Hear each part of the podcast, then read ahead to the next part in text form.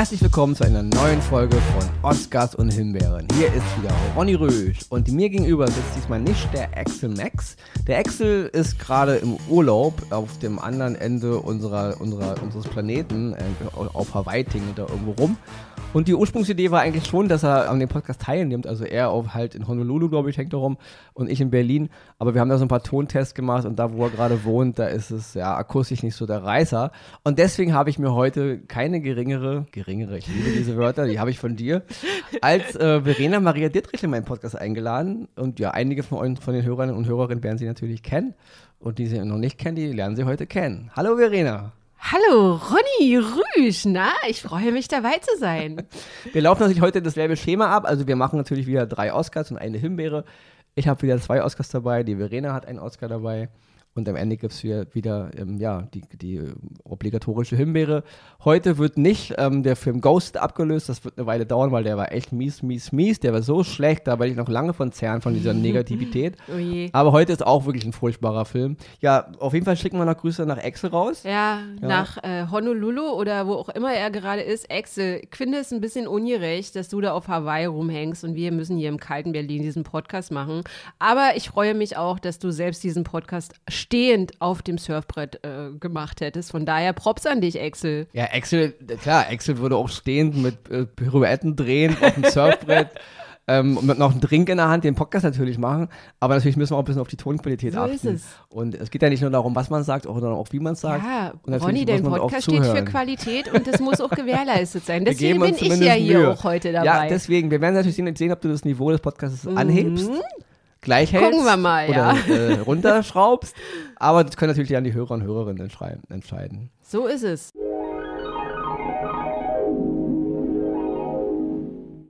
Oscar Nummer 1, den ich diese Woche im Gepäck habe, ist eine Serie, die ist jetzt auf Paramount Plus zu sehen.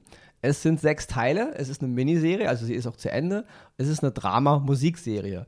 Ich hatte die schon auf dem Schirm, aber ich will nicht trotzdem nicht ähm, jetzt hier vor, ähm, ja, unter den Tisch fallen lassen, dass uns eine unserer Zuhörerinnen, und zwar die Nadine, auch angeschrieben hat, ob wir diese Serie mal mit ins Programm aufnehmen können. Und ja, Nadine, wie du auch schon geschrieben hast, ob, äh, dass du der Meinung warst, wir haben diese Serie auf dem Schirm, hatten wir natürlich, aber dennoch vielen lieben Dank, dass du uns trotzdem darauf hingewiesen hast. Die Serie George and Tammy geht um Tammy Wynette und George Jones. Das sind zwei, ja, der schillerndsten Gestalten der US-Country-Musikgeschichte, so in den 60er, 70er, 80er Jahren. Und gespielt werden die von ähm, Jessica Chastain und Mm. Michael Shannon. Ja. Und ich meine, das sind beides wirklich, sowohl Frau Chastain als auch Herr Shannon, Absolute Arige. Absolut, ja, das sind wirklich Meister ihres Fachs und einige der best, besten Schauspielerinnen ihrer Generation, ja. Ich bin sowieso ein ganz großer Freund von Jessica Chastain.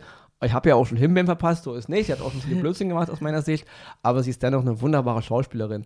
Und in dieser Serie George und Tammy spielen diese beiden äh, Schauspieler wirklich also auf ganz hohem Niveau. Ja, also ob es von der Performance ist, sie singen teilweise auch selber, natürlich ist, wird da wahrscheinlich technisch ein bisschen nachgebessert, sind ja nur keine professionellen Country-Sänger, aber die ganze Art, wie sie ihre Geschichte erzählen, ihre ganze Darbietung ist wirklich auf ganz, ganz hohem Niveau.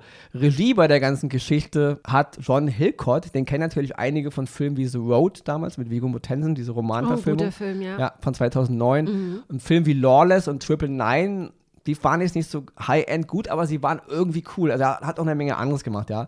Und Hillcott hat hier wirklich alle sechs Folgen die Regie geführt. Wer den Film kennt, Walk the Line von 2005 über Reese Witherspoon, äh, nicht mit Reese Witherspoon und Lucky Phoenix als Johnny Cash und John Carter. Mega. Der weiß ungefähr, wie die Geschichte von äh, Tammy und George halt angesiedelt Aber singt ist. sie auch so gut? Die hat ja, die hat ja echt gesungen, ne? ja, die, die Reese laut, Witherspoon. laut, laut ähm, einigen Interviews haben auch äh, Chastain und Shannon hier selber gesungen. Oh, wow. Ob es alles 100% ist, glaube ich, so ein bisschen wie bei dem Elvis-Film hier letztens mit, mit, äh, mit dem Butler. Mhm. Ähm, da wird schon ein bisschen nachgeholfen, denke ich, weil das ist schon ein großes Niveau. Das Mhm. klingt schon echt, echt toll. Und äh, Tammy Wynette war ja nun wirklich eine herausragende Sängerin. Und auch George Jones gilt ja als einer der ja, besten Sänger dieser Zunft damals, in dieser, ne- neben Leuten wie Hank Williams oder John, äh, Johnny Cash natürlich. Ja. Also ein schon wirklich eine ganz markante Stimme. Ich glaube nicht, dass das zu 100% die beiden Akteure sind, aber gut, ähm, sollen sie ruhig in ihrer Promotion-Tour da. Sie haben wahrscheinlich ein bisschen mitgetrellert, aber ob das jetzt wirklich so 100% ist, das wage ich zu bezweifeln, aber ich will mich auch nicht, nicht so weit aus dem Fenster lehnen. Ändert nichts daran, dass die Performance mega ist. In Nebenrollen sind noch Leute zu sehen wie Steve Zahn und Tim Blake Nelson und Walton Googles. Und Walton Googles finde ich ein klein bisschen underrated, weil er kann mehr leisten als einfach nur immer so ein Stichwortgeber. Das finde ich halt ein bisschen, ein bisschen schade, weil mhm. er ist einfach zu gut, um ihn nur so nebenbei ähm, laufen zu lassen. Ne?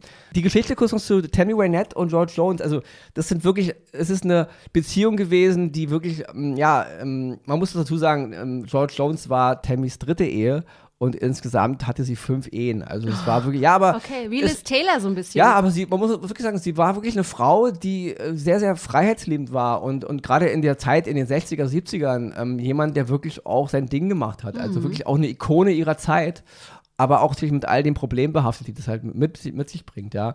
Also wir reden ja wirklich von Patchwork-Familie über Patchwork-Familie, ja. Also Kinder von mehreren Männern und halt fünf Ehen und wirklich immer on the road und immer am, am Musik machen und so. Und deswegen, ähm, ja, wirklich eine beeindruckende Frau.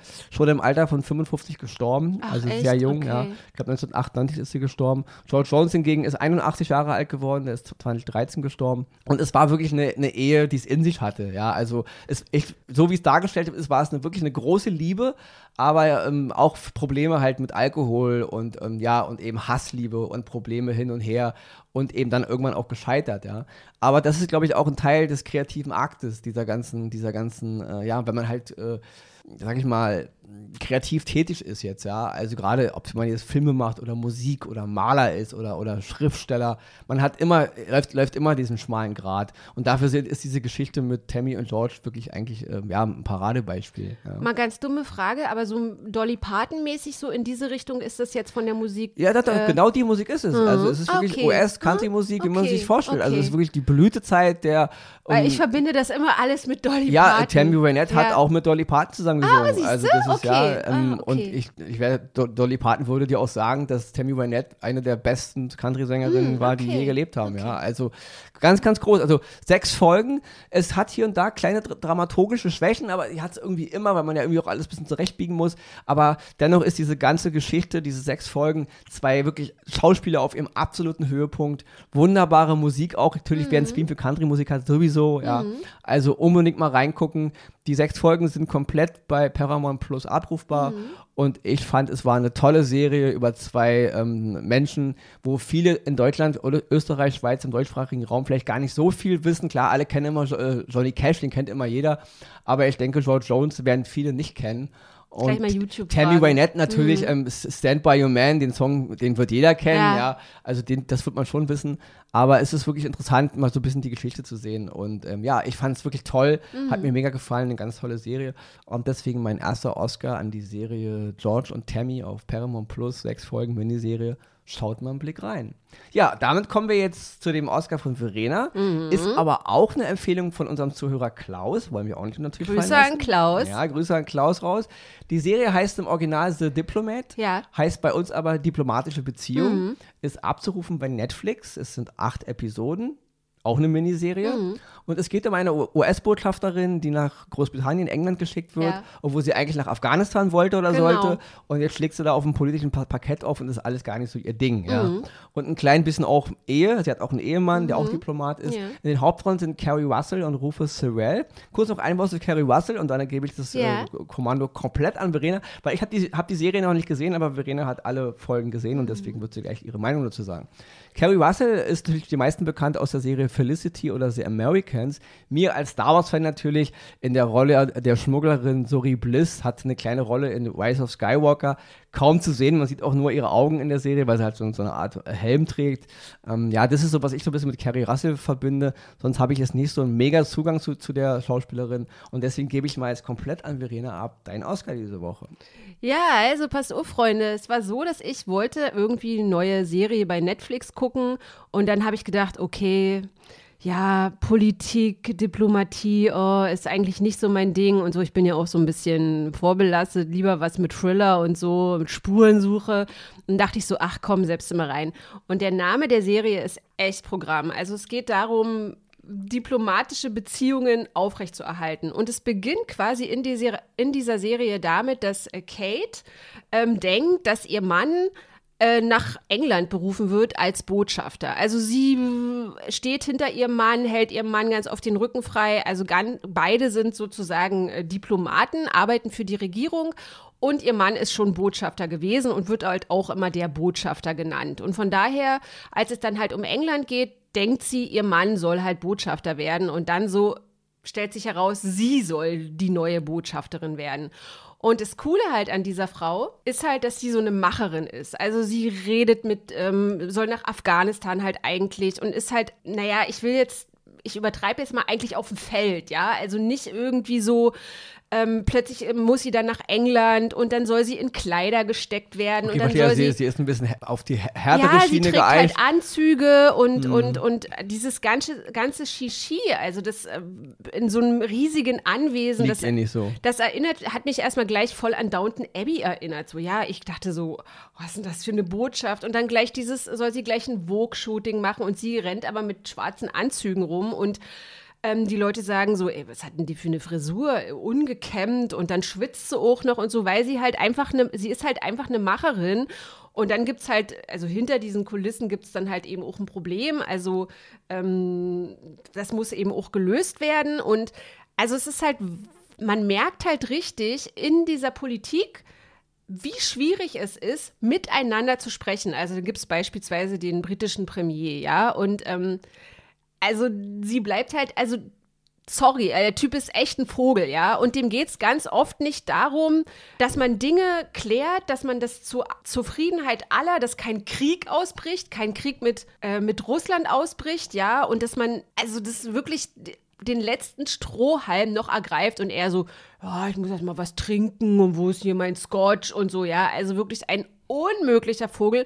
Und dass man halt eben dem auch nicht sagen kann, pass mal auf, Keule, jetzt reicht's mir halt hier mit dir, dann fahr doch einfach mal deinen Film, sondern dass sie es immer weiter versucht und dazwischen eben auch, dass sie es eigentlich gar nicht möchte, also sie möchte eigentlich gar nicht Botschafterin sein, weil sie sich eben für Afghanistan engagiert und da eben auch für sich für die Frauen engagiert und eigentlich ein komplett anderes Thema hat, aber äh, sie wird halt auch als äh, Vizepräsidentin gehandelt. Und das ist halt die, noch so hin, genau. Und die versuchen die halt auch so ein bisschen aufzubauen und so. Und dann gibt es natürlich ähm, dieses so ein bisschen Hickhack halt mit ihrem Mann und so, der ihr dann auch immer noch so ein bisschen reingerätscht. Also sie redet dann halt, also sie hat ja gleich einen ganzen Stab. Sie hat eine, eine, die sich um ihre Klamotten kümmert und so. Und der Mann ist dann halt auch mit in England vor Ort anwesend quasi und dann reden die halt über Politik und er kommt dann beispielsweise in den Frühstücksraum und holt sich dann ein Ei und, und schlürft dann da, schlurft dann da so rum und macht auch so ein bisschen hinter, äh, hinter ihrem Rücken rum und so. Also im Endeffekt, man ist von Anfang an in diesen Bann dieser Frau gezogen. Also, und natürlich erfährt man auch viel, wie Politik funktioniert und eben wie anstrengend Politik eben wirklich ist. Und das halt eben ganz oft hinter den Kulissen, was gar nicht so nach außen dringt, wahnsinnig schwierige Gespräche stattfinden, ehe man sagen kann, wir haben die Kuh vom Eis. So, ja, mhm. also total sehenswert, Leute, und eben auch sie in, in der Hauptrolle. Also okay, wirklich also diplomatische Beziehung auf Netflix, mega. acht Folgen Miniserie. Aber wenn ja. du jetzt sagst, dass sie auch als äh, Vizepräsidentin gehandelt wird, dann gibt es ja vielleicht eine zweite Staffel, die heißt dann die Vizepräsidentin. Das ist gut möglich. und eine dritte, die heißt dann die Präsidentin. Das ist gut möglich, ja. ja, auf jeden Fall, ich schmeiß auch mal einen Blick rein. Ich habe ja. ja auch so einen Spinner für, für Politikserien und so. Deswegen Carrie Russell sowieso, weil sie, man, sie ist ja wirklich auch gut in dem, was sie mhm. überall macht. Ja, gut. Tolle Damit, Schauspielerin. Ja, ja. Damit nochmal Grüße raus an Klaus. Ich hoffe, wir haben das abgedeckt, was du vorgeschlagen hast. Und liebe Danke an Verena, dass du hier eingesprungen bist.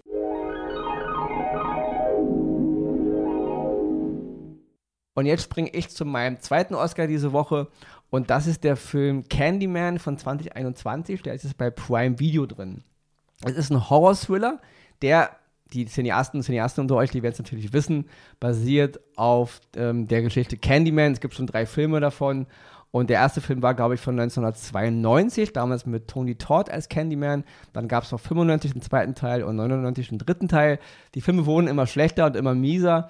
Und jetzt hat sich eben ähm, Jordan Peele, den kennen wir alle, Regisseur von Get Out, ein ganz toller Film, aber eben auch Regisseur von Us und von Nope, die fand ich beide nicht so prickelnd, ehrlich gesagt, hat sich jetzt zusammen mit Nia da Costa dazu entschieden, ein Drehbuch zu schreiben, Candyman, eine Art Remake, aber auch eine Art Fortsetzung. Sie selber bezeichnen den Film als eine spirituelle Fortsetzung. Nia da Costa führt Regie und zusammen mit Peele hat sie auch am Drehbuch geschrieben die Geschichte von Candyman, denke ich, ist bekannt. Es ist halt, ja, diese typischen Slasher-Serienmörder-Geschichten.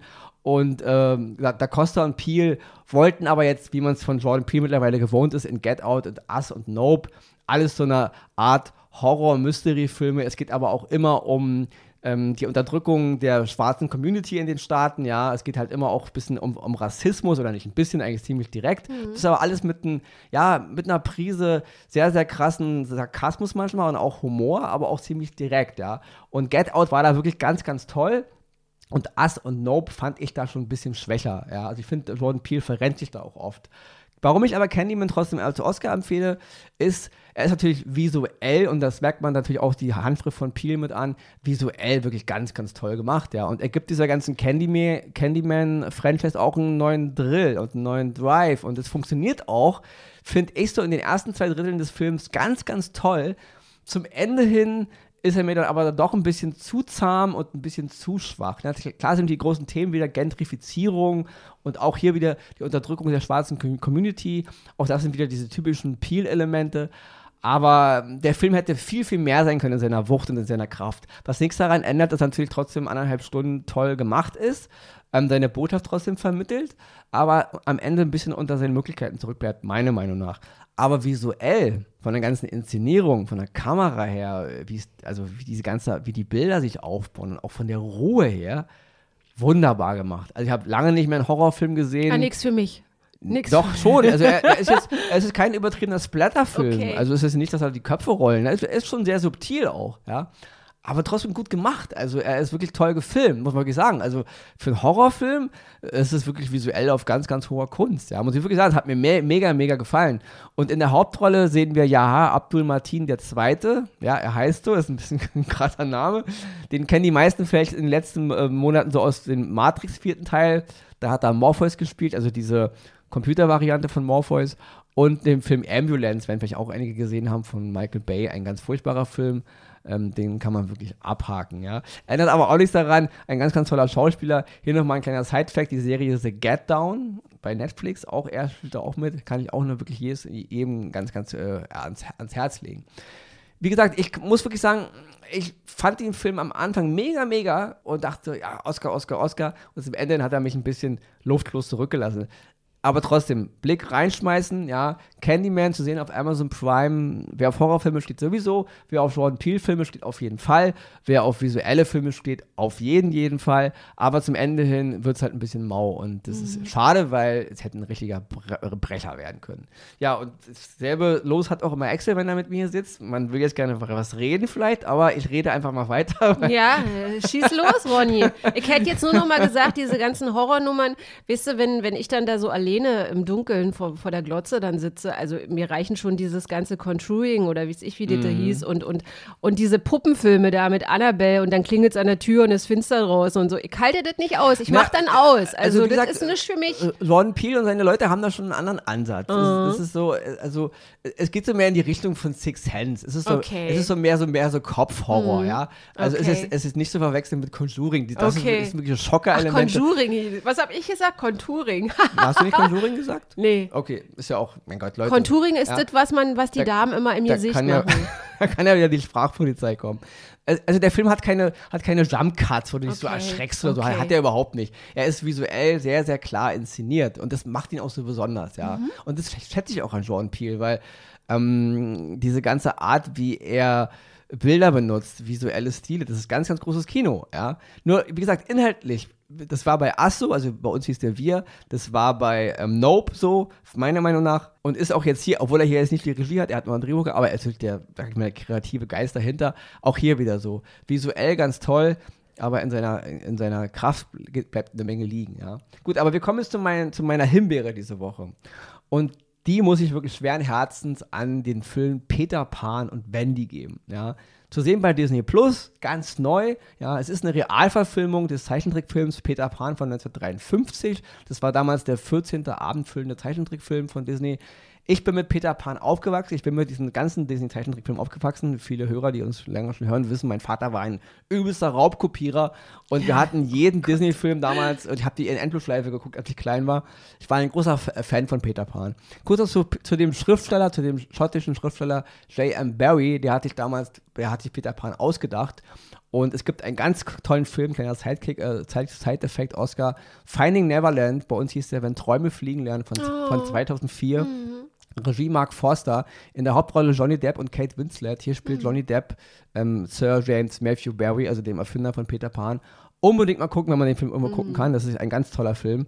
Ja, aber nun, wie gesagt, Disney hat damals 53 da halt seine Version draus, also ihre Version draus gemacht oder seine, er lebte ja damals noch, Walt Disney. Und es war ein toller Film. Klar, es war Disney, es war alles verniedlicht, es war auch die Message ein bisschen rausgenommen. Aber dennoch, ich als Kind mochte Peter Pan. Ich fand das alles ganz, ganz toll. Okay, und jetzt Disney ist ja sowieso in den letzten Jahren in diesem Realfilm-Flash. Die wollen ja jeden Zeichentrickfilm, den sie mal gemacht haben, als Realverfilmung. Es gab gute darunter, also Filme wie Dumbo, den fand ich ganz, ganz toll. Es gab auch ganz schlechte, wie letztens Pinocchio mit Tom Hanks, den fand ich ganz, ganz mies. Das war auch bei uns eine Himbeere. Und jetzt die nächste Himbeere für einen Disney-Film, Realverfilmung. Regie David Lowery. Und ich muss ehrlich sagen, ich liebe David Lowery. Er hat auch schon Ayot der Drache, Pete's Dragon im Original, damals auch ein ähm, Remake von Ayot das Schmunzelmonster von 77, auch ein Film meiner Kindheit. Der war cool. Er war jetzt nicht massenkompatibel, aber er war cool. The Green Knight von ihm war bei uns auch ähm, ein Oscar. Und A Ghost Story von 2017 halte ich für wirklich, Leute, müsst könnt ihr mich gerne erst durch, durchs Dorf jagen und mich terren und federn, aber A Ghost Story halte ich für einen der besten Filme, die je gemacht wurden. Ja, mit Rooney Mara und ähm, ähm, Casey Affleck. Ein ganz, ganz toller Film. Deswegen wird David Lowery immer bei mir ganz oben sein, kurz unter Terrence Malick. Ich halte A Ghost Story für, ich würde ihn unter die besten fünf Filme, die je gemacht wurden. So.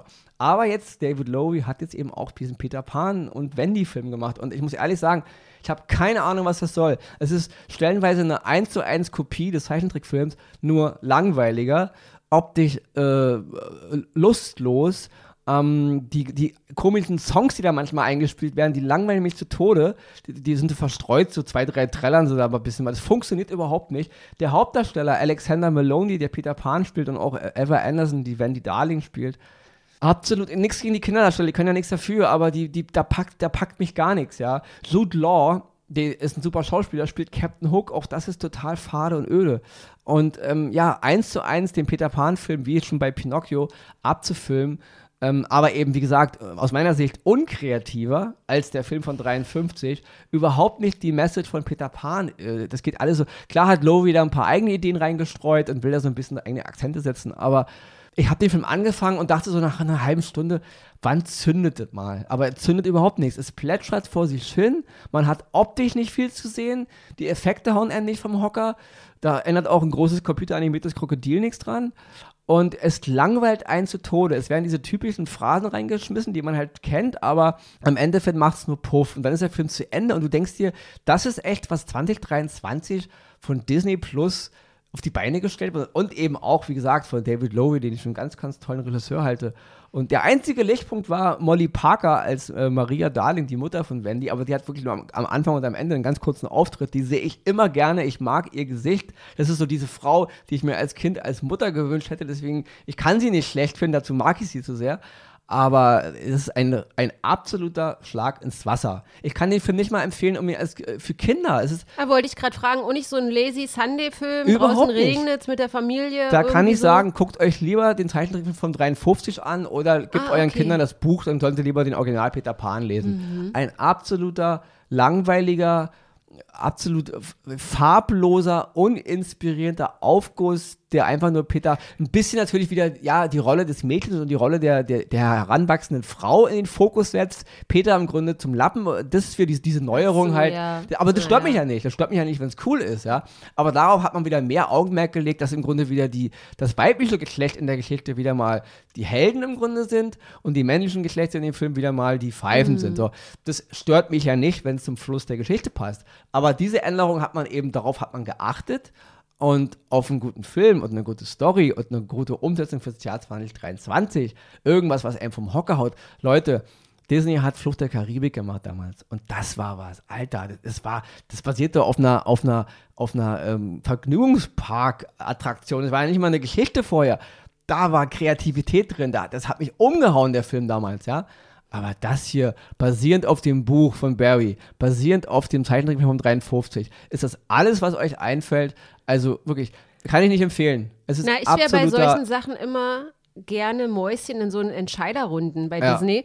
Da fragt man sich halt dann immer so, ja, was ist jetzt die Vorgabe? Sagt dann irgendwie Chef A, also wir müssen jetzt irgendwie in den nächsten zwei Wochen oder für die, dieses Jahr das noch abhaken. Ähm, ja, aber wir haben aber gar keine Story. Ah, macht nichts, mach mal eine halbe Stunde. Nein, nein, wir machen einfach ein Remake. Oder irgendwie so. Genau. genau. Das, ist, das, ist, das ist wieder einer dieser Filme, wo ich mir sage, das ist nur Disney-Content. Mhm. Hauptsache, wir können wieder irgendwas Genau, das ist vielleicht das richtige ja? Wort, äh, dass ja. man einfach, dass die einfach, wir müssen das abhaken, Disney-Content. Aber ich verstehe das langsam nicht man, man mhm. macht da riesige Werbung für und, und man überall, auch im Fernsehen und auch und runter, überall läuft dann Werbung für diesen Film und dann guckt man sich den Film an und ist so Tone gelangweilt. Ja, ja Ronny, das, du musst dich beschweren bei Disney. Dasselbe geht ja, gilt ja auch für diese Serie hier, so Mandalorianer, auch bei Disney. Es wird dann in der Werbung so angepriesen, das weltweite Phänomen das machen die einfach. Die nennen die Serie einfach weltweites Phänomen. Das ist Blödsinn.